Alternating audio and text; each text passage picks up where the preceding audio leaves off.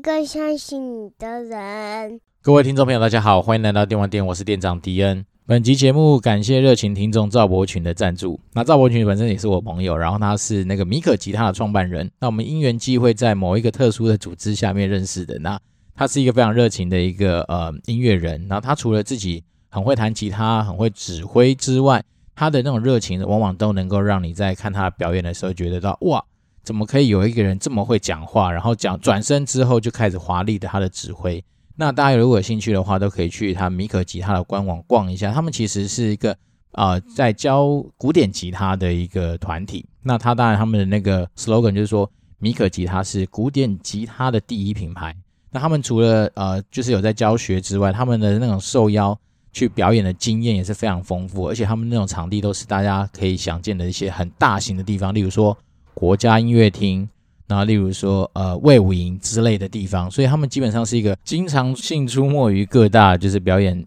艺场的一个很厉害的团体。那当然，他们除了说就是努力的在表演音乐之外，我觉得我自己听过几次，我觉得蛮感动，而且觉得他们很厉害的地方在于是说，他们不像是我们认知的那种传统古典乐的广古典吉他的表演方式，他们其实也会结合很多一些新的一些创作的一些元素在里面。那我就不想讲太多，因为毕竟音乐这种东西，大家还是需要透过自己的耳朵跟自己去亲临现场，感受到那种他们所谓表演上面的热情跟一些内涵在里面啦。所以我自己是觉得说蛮推荐的。如果未来说他们真的有一些啊、不管是新的一些计划啦，或者说一些创新的一些发展的话，大家都可以持续去关注他们官网，然后我都会把他们的一些相关的一些介绍官网资讯放在我们的资讯栏里面。大家如果有机会的话，欢迎上他们的粉丝团，或是到我们那边去给他们一个支持跟鼓励。那我们还是要感谢，就是米可吉他创办人赵伯群给本集节目热情的赞助。那今天是应该是蛮多家长蛮开心的日子，因为好像啊、学生的开学时间终于到来了，所以很多人说，哎，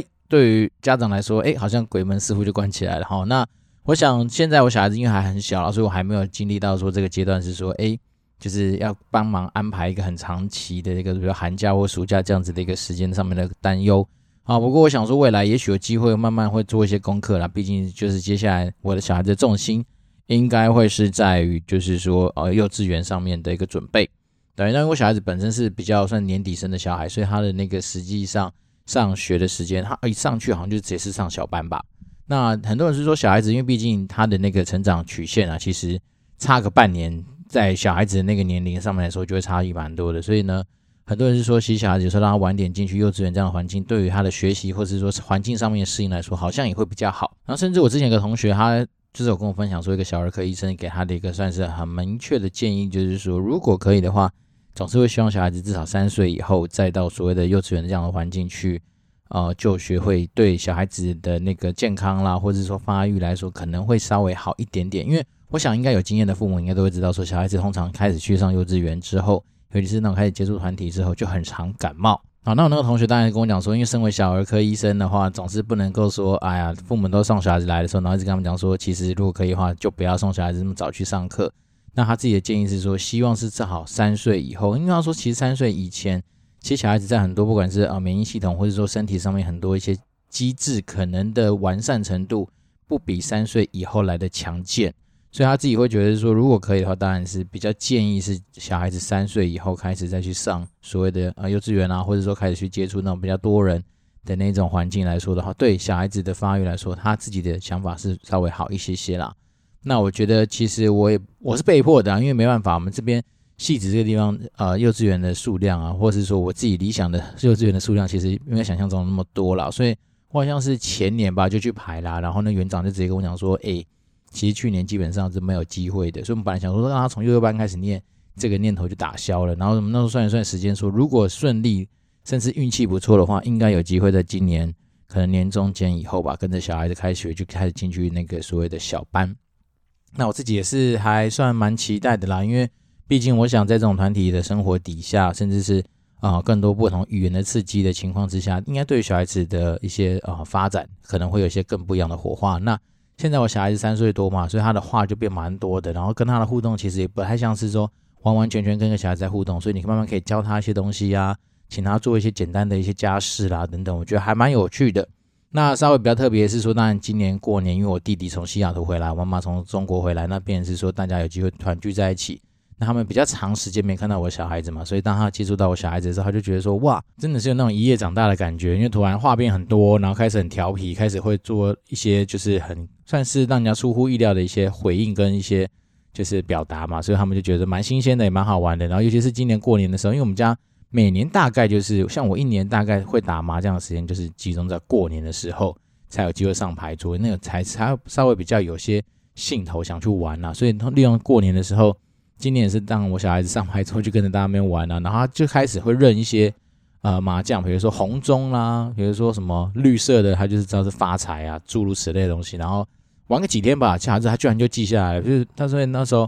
大概玩到第三天左右，他好像看到牌，大概就知道那个是什么。比如说他会知道说西风是赛啦，然后什么呃红中那就不用说嘛，那可能还有些看到什么东风，因为那时候我不知道是我弟吧还是谁跟他讲说那是蟑螂，然后每次看到他就说蟑螂蟑螂诸如此类的，所以我觉得。其实小孩子有时候他的学习力是很快的，而且是很强的。那当然这边同理可证，就是说有些父母总是觉得说啊，小孩子听不懂啦，那种小孩子很小啊，没办法教啦等等的。我觉得自己身为父母这样过来啦，我都觉得其实这东西有时候真的只是一个借口。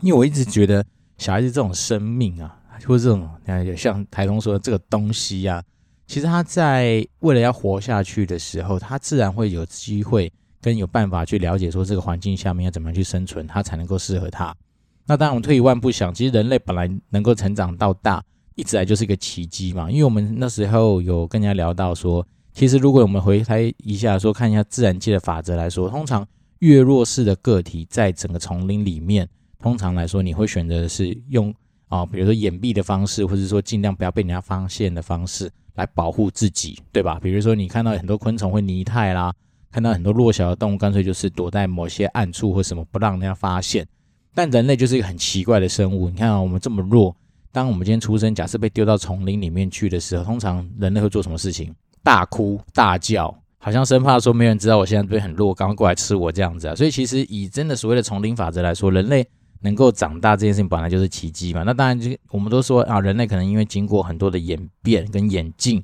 然后跟包括说我们怎么高度智能的发展的结果底下，所以大家现在，然后小孩子可能也许他的致死率没那么高，然后大家对于小孩子的整个发展的照顾上面是给予很多的一些协助。对，那但是我只是说回到生物动物的本能来说，其实小孩子虽然说我们撇除那么刚那么极端的，比如在丛林里面生存下去的法则之外，我自己的观察是，其实小孩子他在很小吧，大概不要说到一岁，可能用几个月的那种年龄来看的时候，他自然。就能够知道说怎么样去应付啊、嗯，他那个环境下面所需要的一些他的行为。举例而言，比如说像我跟我老婆两个本来在带小孩的方式上面就稍微有点不太一样。好，比如说我们以哄小孩这件事情来说的话，我老婆她以前可能就会陪着小孩子唱歌啦，然后进去陪他玩啊，然后讲故事弄到很晚啊。好，那小孩子就知道之后说哦，只要是妈妈陪的话，那他自然而然他就比较能够有机会在那边跟你撒娇，那边撒奶，然后跟你那么撸撸撸撸。读到比较晚的时间再去睡觉，好，但是呢，因为他知道我说我的想法基本上就是我的目的就是要你早点睡啊，所以基本上时间到了，你进去房间之后，我可能把该做的事情整个 SOP 走完一遍之后，我就说好，我们起来睡觉吧。那他也会知道说跟爸爸睡觉就是相对比较可能没办法撸，那他也会知道说那我们时间到了就开始睡觉。那当然过程里面一开始一定不会那么一帆风顺嘛，总是要经过一些就是行为矫正的一个过程。然后比如说我可能就是。给他一个时间，说你再不睡的话，十分钟之内不睡觉的话，我可能会怎么样，然后再怎么样，就是会用一些稍微调整你的强度来去类似那种转个开关，然后让他慢慢去知道说，哎，你老爸越来越不爽了，你如果再不睡觉的话，接下来的后果可能会很严重，诸如此类的事情。所以我就发现说，其实小孩子这种东西，他大概在几个月的时候，他大概就能够感受到说，怎么样来去配合环境里面的人事物来能够生存下去，对他来说是相对比较 OK 的。那当然，因为最近刚好就是，毕竟你有小孩子之后，你的生活作息可能很多时候都是邀请朋友，或者是说一些就是有小孩的人在家里一起玩，你就观察很多人对小孩子的一些教养方式，或者说那个小孩子所表现出来的一个反应跟反馈。那你当然就自然就知道说，哦，这版就很多派嘛，有些人说是完全不打小孩，有些人是怎么样怎么样，那你就自然就知道说，其实那小孩子我觉得都不会听不懂人话。好，原因是因为他们很多那种就是看似好像很。恶质的啊，或者是说不能说恶质啊，就是说相对比较霸道的小朋友啊，来到我们家，那有时候跟我们互动的时候，我就会秉持我自己的原则，我就跟他说不行，再跟我吵就是不行。然后我可能会慢慢加重我的语气，或者在在我的肢体上面，让他知道我这个大型生物已经开始不爽了。好，那那小孩子他就会有意识知道说他不能够再这样嚣张，或是依照他想要所走的一些不受控的方式继续走下去。好，通常这时候他就会慢慢比较收敛。那当然，如果说这时候我的朋友跑过来，就是没人说啊，好了好了，不要让叔叔生气或怎么样，然后就又是回到他们以前的那种熟悉的那种所谓的什么循循善诱的方式的话，通常那个小孩子他的那个行为通常不会立马改变太多，然后反而可能在我家里就是持续的胡闹。或持续的照他想要做的事情去大吵大叫之类的，那场面通常都就是大家互相包容啦，或者说就是必须要隐忍这样的行为发生。只是我自己私心觉得，就是说，哎，其实啊，有时候小孩子真能够带出来，并不是你们爸妈在那边一直赔罪说啊，对不起，我小孩子非常吵，你们大家互相忍耐一点。我觉得这种生气，我自己觉得有时候这种观念很怪，就你明明知道你小孩子其实就是不受控、不受教，甚至说他就是会造成环境的危害，那难道你出去只是说啊道个歉一下？好像就觉得没事，那这种跟其实我们如果用逻辑来推的话，那不就是代表说，干我小孩子天生他妈就是一个暴力狂，他就喜欢去捅人的话，那你只要是跟大家讲说，对不起对不起，我小孩子等下可能会失控拿刀捅你，那你请大家多多包涵。那我觉得这种东西不就是要一个环境去接受一个相对大家都不能够接受的一个行为嘛？那我觉得有时候身为父母的自己啦，然后在看到别人在教养小孩子的时候，多少会觉得说，哎，如果是我自己小孩的话，我可能早就抓到角落去。好好的就是态度矫正他一下。那我觉得，毕竟这一切的一切，并不是说我要去让小孩子产生什么阴影或产生什么恐惧，而是要让他知道说，其实你在这个环境下面，你本来就是要去配合一些事情的顺利发展。好，对啊，所以久而久之，我自然就知道说，我可能在家里面扮演黑脸的时间或次数来说，会比我老婆稍微多了一些些。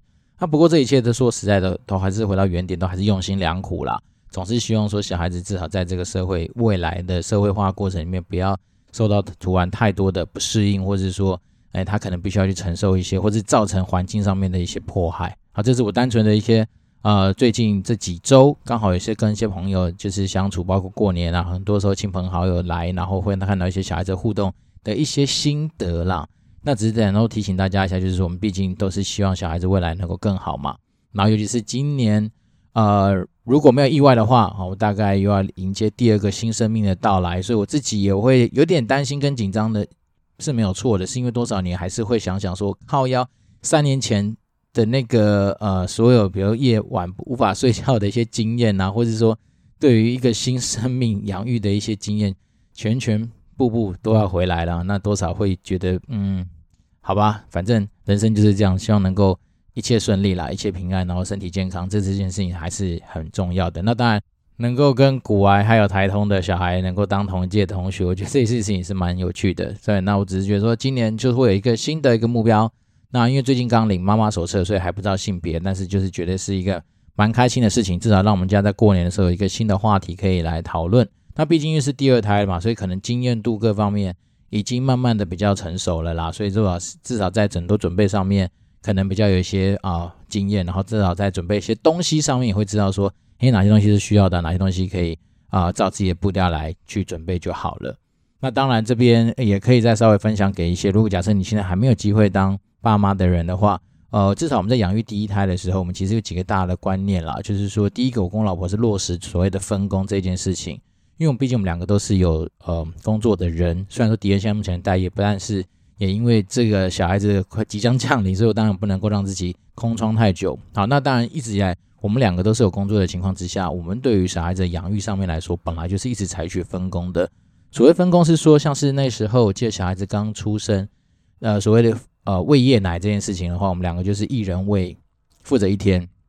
所以就是说，当今天谁值班的时候，谁就陪着小孩子睡觉。那谁就是不用当班的时候，他就可以去另外一间客房，就好好的、完完全全的、好好的休息。然后透过这样的分工的一个机制之下，然后就别每个人其实所有大小事情都要学会嘛，所以就不会导致说，哎，很多人就会说什么啊，只有妈妈带的比较好，或爸爸带的比较好这件事情发生。那另外一件事情是，我跟我老婆始终觉得啦，小孩子出生以来，他其实本来就会是属于我们这婚姻里面的一个配角，所以呢，就变成说小孩子他的生活起居各方面，其实他真的是要来配合我们大人的，而不是说。今天出生的时候，全家人包括说哦，上面到大，你的长辈，或者说很多所有的事情都是依着这小孩子而转。那当然，通常这依着小孩子而转的话，那结果就我自己的观察，好像也都不会说啊、太太好吗？我也不知道怎么讲去想，反正就是说也不会太轻松啦。所以我自己是觉得说，如果可以的话，当然我们都会希望说小孩子基本上配合我跟我老婆所期待的一个生活方式。所以我们是用这样的方式来养育我们第一个。那第二个的话，希望能够持续保持这样子的一个理念，跟保持这样子的一个习惯啊。如果可以的话，至少能够让我们找到一个生活的平衡点，这是一件事情是蛮重要的。好，那呃，最近这个礼拜的周末，我想对我来讲比较重要的事情，应该是那个 BlizzCon Online。好，那虽然说我现在本身已经不是暴雪的人，但是就是毕竟啊、暴雪嘉年华会它本来就会是一个每年度身为暴雪人，甚至身为电玩人一个大家。蛮期待的一个盛事。好，那如果对这个东西不了解的人，我稍微先简单的说明一下。其实暴雪嘉年华会啊，在以往以前都会在美国，然后办实体的活动，在那个安娜罕会议中心，好像就在美国迪士尼附近吧，就是加州迪士尼附近的一个嗯很大的一个会议中心。然后通常来说的话，就是会包好几个场馆，然后里面就会布置各个游戏它的一些主题的一些摊位。比如说，呃，每年假设今年的主题重要的是啊，魔兽世界、暗黑破坏神等等，那他就会把那边弄得很漂亮，然后很 fancy，然后这样玩家可以去，有机会的话，应该都能够体验到一些，比如说今年度要上市，或者说还没有上市的一些可能测试版本的一些游戏，然后再来是说，除了这个就是展览啊之外呢，通常每年就是会利用这样的机会去宣布很多。然后 Blizzard 在未来，或是说一些很重大的一些开发上面的一些消息。那像我记得在《斗阵特工》上市的前两年吧，就陆陆续续都一直在公布这个 IP 的信息。那当然大家就觉得说，靠，要每次都没挤牙膏。是啊，那像今年又挤了很多嘛，比如说 Diablo Four 的一些消息，然后呃 Overwatch Two 的一些消息啊，甚至是说呃炉石战记，然后魔兽世界未来改版的一些新消息，然后就是持续利用这样的方式来挤牙膏。那只是说挤的力道。好或不好，或是大小的差异而已。那就像是好像前年吧，在挤那个《暗黑破坏神》手游版的时候，挤出来的它就是悲剧啊！我记得那时候好像直接挤完，说他那个游戏的一些内容，跟他这个宣布说手游版这个消息之后，好像玩家就骂声一片之外，然后呃，Activision Blizzard 它的股价就直接下杀，红包到三十几块、四十块吧。所以那时候如果有人真去抄底的话，现在以 Blizzard 现在的股票大概是一百多块美金的话，那当然就赚了三倍。可能两倍到三倍也说不定。总而言之呢，我只是觉得是说，不常这个嘉年华会，它就会是一个非常重要的一个盛典，或是一个庆典。也就是说，很多人那时候玩家甚至都为了抢实体票，抢到之后，然后飞过去美国，然后去那边参加，大概是为期呃三天两夜的活动。那活动内容除了我们刚刚说的一些试玩体验啊，然后一些跟呃制作人互动的一些呃专题之外，它还有一些就是。包括电竞赛事的全球的那种总冠军赛可能会在那边举办，然后再来是说有些那个什么 cosplay 大赛也会在那里办一个全球的一个决赛。那就我之前在暴雪工作的经验里面，有一年因为像是以斗阵特工来说，它的总冠军赛是那个世界杯是办在那个嘉年华会的会场之外，它前面其实有四站的那个就是各个赛区的算是前哨站嘛。那有一站就是在泰国，所以那个时候我们团队就是有飞去泰国。去办那个所谓《斗阵特工世界杯泰国站》的那一些相关的一些，比如说在旁边的试玩活动啦、发行活动啦，甚至说一些周边贩卖商品的一些活动等等。那虽然说它这个活动为期就三天两夜，但其实对于很多开发 team 来说，甚至对我们那种以前做行销发行 team 来说，这个活动都会是我们下半年蛮重要的一个大活动。那它以往都是在十一月初左右就把它完成，那今年当然比较特别嘛，可能是因为疫情的关系，所以。它特别延后到二月多，然后办成所谓的全线上的模式。那我自己觉得今年比较不一样，是说我自己在观察，诶，全线上模式里面，它所有的影片都有中文字幕，诶，那甚至是好多影片的配音，它就直接是上的是那个呃各地区的语言的版本。那我觉得这件事情其实对于啊、地区的玩家来说，当然就会觉得很赞啊，因为毕竟这种东西就是很直白。比如说，我不太需要再去透过。呃，很专注的一些英文听力的方面，就可能够知道说他们今天要公布的东西是什么之外，那你就会发现他那种亲切感当然是更甚嘛，因为毕竟很多那个影片的配音员，搞不好跟游戏里面所使用到的一些呃所谓的语音啊，或者说音效的一些配音师都是相同的人，所以你就会产生更直接的联动。那我觉得这个模式未来会不会有机会持续变成是一个呃后疫情时代而可能产生的一些新的一些，不管是未来举办嘉年华会的方式，也有可能也说不定。因为毕竟你如果去租那个场地啊，办那些活动啊，劳民伤财之余，其实那个花的成本是真的非常非常多啊。那像是我们以前呃在办活动的过程里面，其实在活动三天之前，也许是两三个礼拜之前，我们台湾各个地区啊，应该说台湾、韩国、欧洲等地各个地区的 IT，搞不好都要派很多人已经先飞过去了，因为去现场刚说了嘛，其实让玩家去能够试玩那些呃游戏的时候，其实你不是只有游戏过去就好啊，你在现场的，比如 PC 的架设啦，然后一些治安设备的一些准备啦，然后包括说像是一些当地现场的一些伺服器等等的架设。它那都很吃人力，而且很花所谓的时间去完善它，所以我觉得暴雪嘉年华会算是真的一直来都是对于暴雪来说，在下半年度很重要的一个盛事之外，那通常这也是一个检核点，就是一结束之后，通常你就会发现，哎，很多人的休假开始狂用，所以以往我们通常都是十一月多暴雪嘉年华会结束之后，你就会看到很多人的那个 auto reply，就是告诉你说他在休假，然后可能一路休到，也许是。呃，有些人会休比较久吧，有可能会休到那种，比如耶诞节，甚至说至少是啊、呃、感恩节之外，万圣节等等，反正他就是那种那个时间点，他开始进入一个很 chill 的一个模式，然后可能说，呃，对很多东西是也许爱回不回啊，或者说回的方式就是，通常那时候提案蛮多时候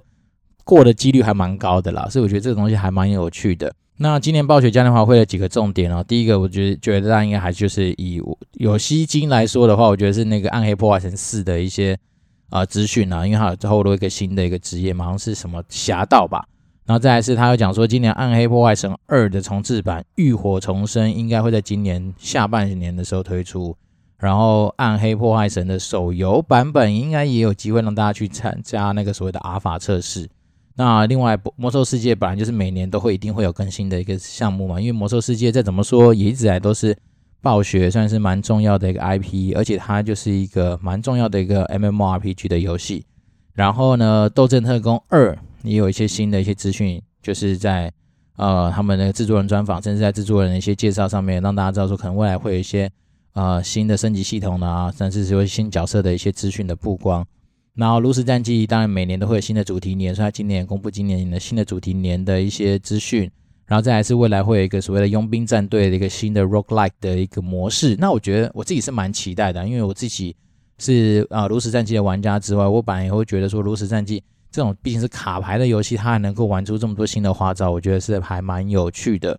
对，那 只能说我觉得今年还是挤牙膏的成分居多啦，也就是说自己看完之后觉得说，哦，对对对，未来还是真的有很多东西值得期待。只是呢，因为你上市时间就是不定嘛，所以你只能当成是说，哦，就又是一条很大条的牙膏，然后挤完之后就好吧，那我们就再继续等等，再看看这样。那当然，我觉得，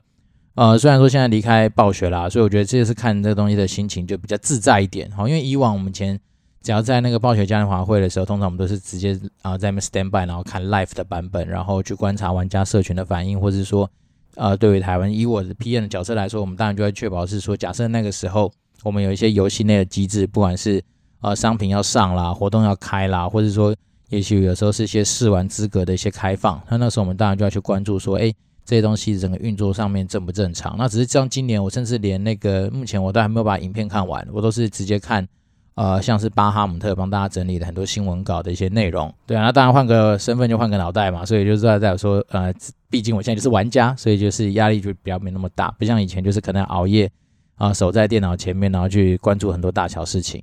对，那好吧，那既然就是，既然这一集比较没有讲太多，就是有关于一些啊，比如说什么行销啦，或者职场上面的硬核的一些知识，主要就是想要分享一些我近期因为过年嘛，然后很多学生也要开学了，所以可能就是这段期间所吸收到的，或者所想到的一些小小的观念，就是让大家至少会带回去参考一下。那当然，我觉得暴雪嘉年华会。它本来就会是一个，我觉得是以游戏公司的角度，然后去开创出来的一个庆典跟一个盛事，我觉得也蛮厉害的，因为它毕竟已经变成是一个传统。然后以前来说的话，它甚至是很多游戏厂商，不只是玩家，是很多游戏厂商都相继想去朝圣的一个呃重要的一个事情。它就不像是，它虽然说不像是电玩展，好，可能一次南瓜好二三十间甚至三五十间那种不等的一些就是游戏公司，但是。以暴雪自己底下的 IP 就能够弄出这样子一系列的活动，我觉得自己是觉得还蛮赞的。那当然，我觉得最可惜的一件事情是，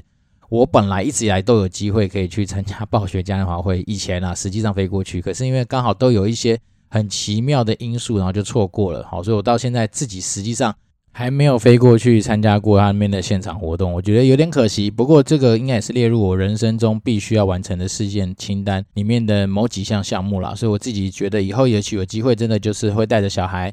然后一方面参加暴雪嘉年华会之外，大家去可能加州迪士尼上面走一走。因为我长这么大了，我自己都还没有去过迪士尼乐园里面玩。虽然说我有去它旁边的什么 Downtown Disney 那边去，呃，感受过那边的气氛之外，而且我呃环球影城我好像加州环球影城我也去过，包至少三四次吧。可是反而迪士尼我一次都没去过，所以我觉得这也是我人生中可能真的有需要完成的呃愿望清单的项目之一啦。好，那既然讲到说一些呃有关于愿望的事情嘛，那我相信这几天大家大家关注的东西都是跟一些医疗有关的，包括说什么呢可能是新冠肺炎的疫苗啦等等的一些东西。所以今天财报白话说的主角，我想说就来介绍一个跟医疗有点插到关系的一家公司，那它就是那个劲风，股票代号是六五七七。那一样透过我们那个财报说它的那个系统跑出来的分数是八十八点八八分，那其实就是一个我觉得还蛮漂亮的一个体质健全的一个结果。那我们就来直接讲讲它的那个公司的一些状况。第一个，它的毛利率是二十九 percent。那至于行业的中位数来说，二十 percent 的话，那它的毛利率当然就是一个方相对来说还蛮漂亮的一个状态。然后营业利益率大概十五 percent。那行业中位数就是以硬体这件事情的行业中位数来说的话，大概是四 percent。然后本身劲风的费用率是十四 percent 嘛，那行业中位数十六 percent，所以代表说，哎，他们的费用控管上面其实还不错，就是代表说他们在经营体制上面有他们一套的方法或者一套的一些做法了，所以才能够有办法把费用控制在一个比较漂亮的一个状态。然后净利率的话，他们的净利率是十二 percent，那行业中位数是三 percent，所以就是大幅度的超过所谓的硬体制造这样行业上面的中位数就三 percent 这样的一个低潮的状态，所以他们十二 percent 基本上是很强的哦。那再是它的 ROE 是二十一，那行业中位数是六，所以就代表说整体体质，光是从财报的一些指标上面来看出来，就它是一个整体表现还不错的一家公司。那它的负债占资产比是只有二十九 percent，也就代表说股东对于他们基本上是很有信心的一个状态。那如果发生一些啊财务纠纷的话，他们在短期上面都能够有立即清偿债务的能力。他们现金占资产比有四十三 percent，也代表说靠要现金真的是蛮多的。因为我们一直一再跟大家强调，就是现金。正常水位大概十到二十五啦，那它四十三其实真的就是还蛮不错的。然后它的营业活动所带进来的现金流量的话，从二零一八年开始就持续的一直在上升，一直在提升当中。那我个人会觉得说，它还有地方蛮值得推荐的地方是在于说，它的股息换算出来的殖利率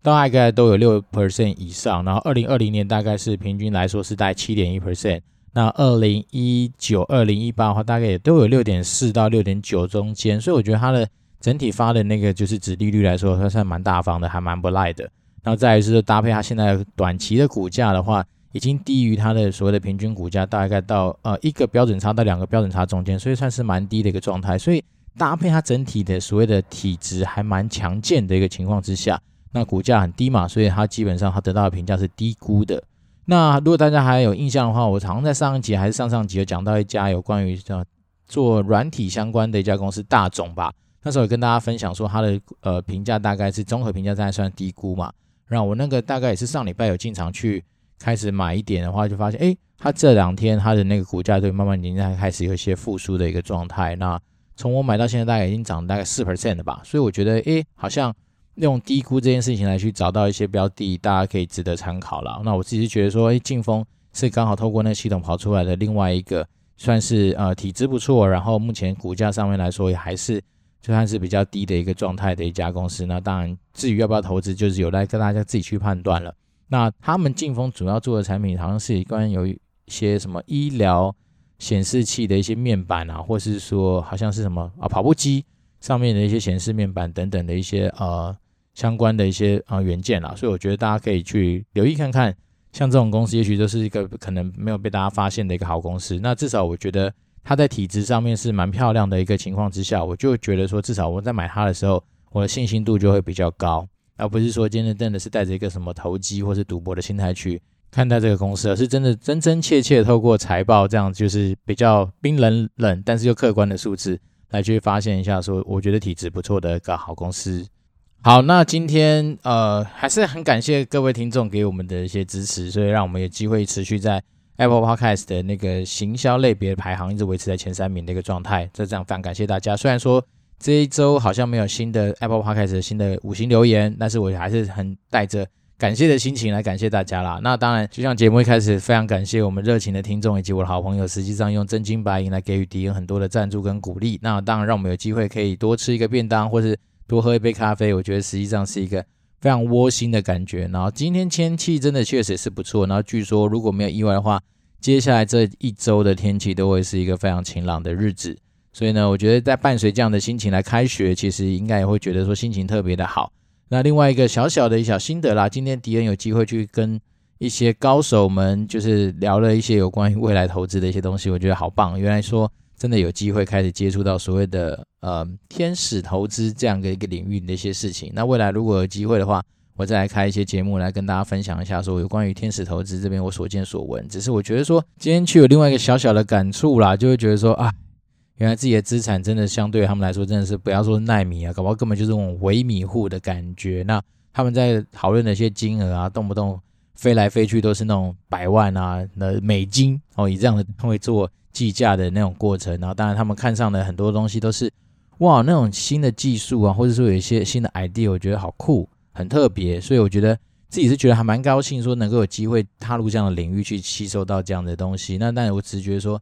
不得不说啦，其实这个世界啊，如果说你本来就拥有资源的人，通常来说，如果你只要在呃正确的一些布局上面来说的话，说实在的，好像真的有钱人只会越来越有钱呢。因为毕竟他们接受到的一些资讯的管道啦，他们所拥有的机会啦，甚至是他们因为这些机会能够产生更多的财富的可能性，真的就比我们这种一般的所谓高级打工仔多很多。所以我自己就觉得，嗯。还蛮感谢有朋友拉我进去那个圈子，稍微让我知道说，哦，原来很多东西以前可能只有在教科书里面看到的一些名词，诶，居然真的真的有机会接触到，那我觉得还蛮有趣，还蛮好玩的。好了，那如果说大家实际上在就是工作上面，然后游戏上面啊，甚至说对人生规划上面有什么想要聊的或想要讨论的东西的话，都欢迎寄信到 communicate dwd at gmail dot com，或是说来这边给我们 Apple Podcast 五星留言啊，迪恩都会秉持一个非常。热情，而且在我行有余的时候，百分百不偿失的一个状况下去给予大家就是一些回馈跟交流。那当然，迪恩还是很期待，是说自己可能真的快要做一些决定了。那我如果没有意外的话，希望了大概三月多可能就要开始回复到一个所谓高级打工仔的一个状态。那当然，如果说大家对我们节目有任何的批评指教，或者有更多的期待，或是想要聆听的一些东西，哪怕是说你今天。啊、很不确定说你今天投资的标的物那家公司的财报状况好与不好的话，那你也可以就是丢给我，然后告诉我股票代号，不管是台股、美股、陆股、港股，好像只要在我那个财报说的系统都能够查得到的话，那我基本上就可以把它的一些资料 dump 出来给大家说去稍微呃参考一下。那我觉得能够帮助大家在挑选标的物上面，至少不是做太多投机的这样子的一个操作的话，呃，晚上睡得着。那真的钱能够慢慢的累积起来，其实我觉得都会是一件我很乐见而且很期待、很开心的一件事情。那今天虽然说不是开工日，但是是开学日嘛，那就是祝福全天下的老师哦，辛苦了，因为毕竟今天是对你们来讲这是非常辛苦的时刻的开始。那当然也祝福，如果是你本身是学生的听众的话，也在学业上面，甚至在你自己人生上面，能够有更多的一些反思跟启发。那当然就是祝福大家。身体健康，然后一切顺利喽。那我这边是电玩店，我是店长迪恩，我们持续保持交流喽，拜拜。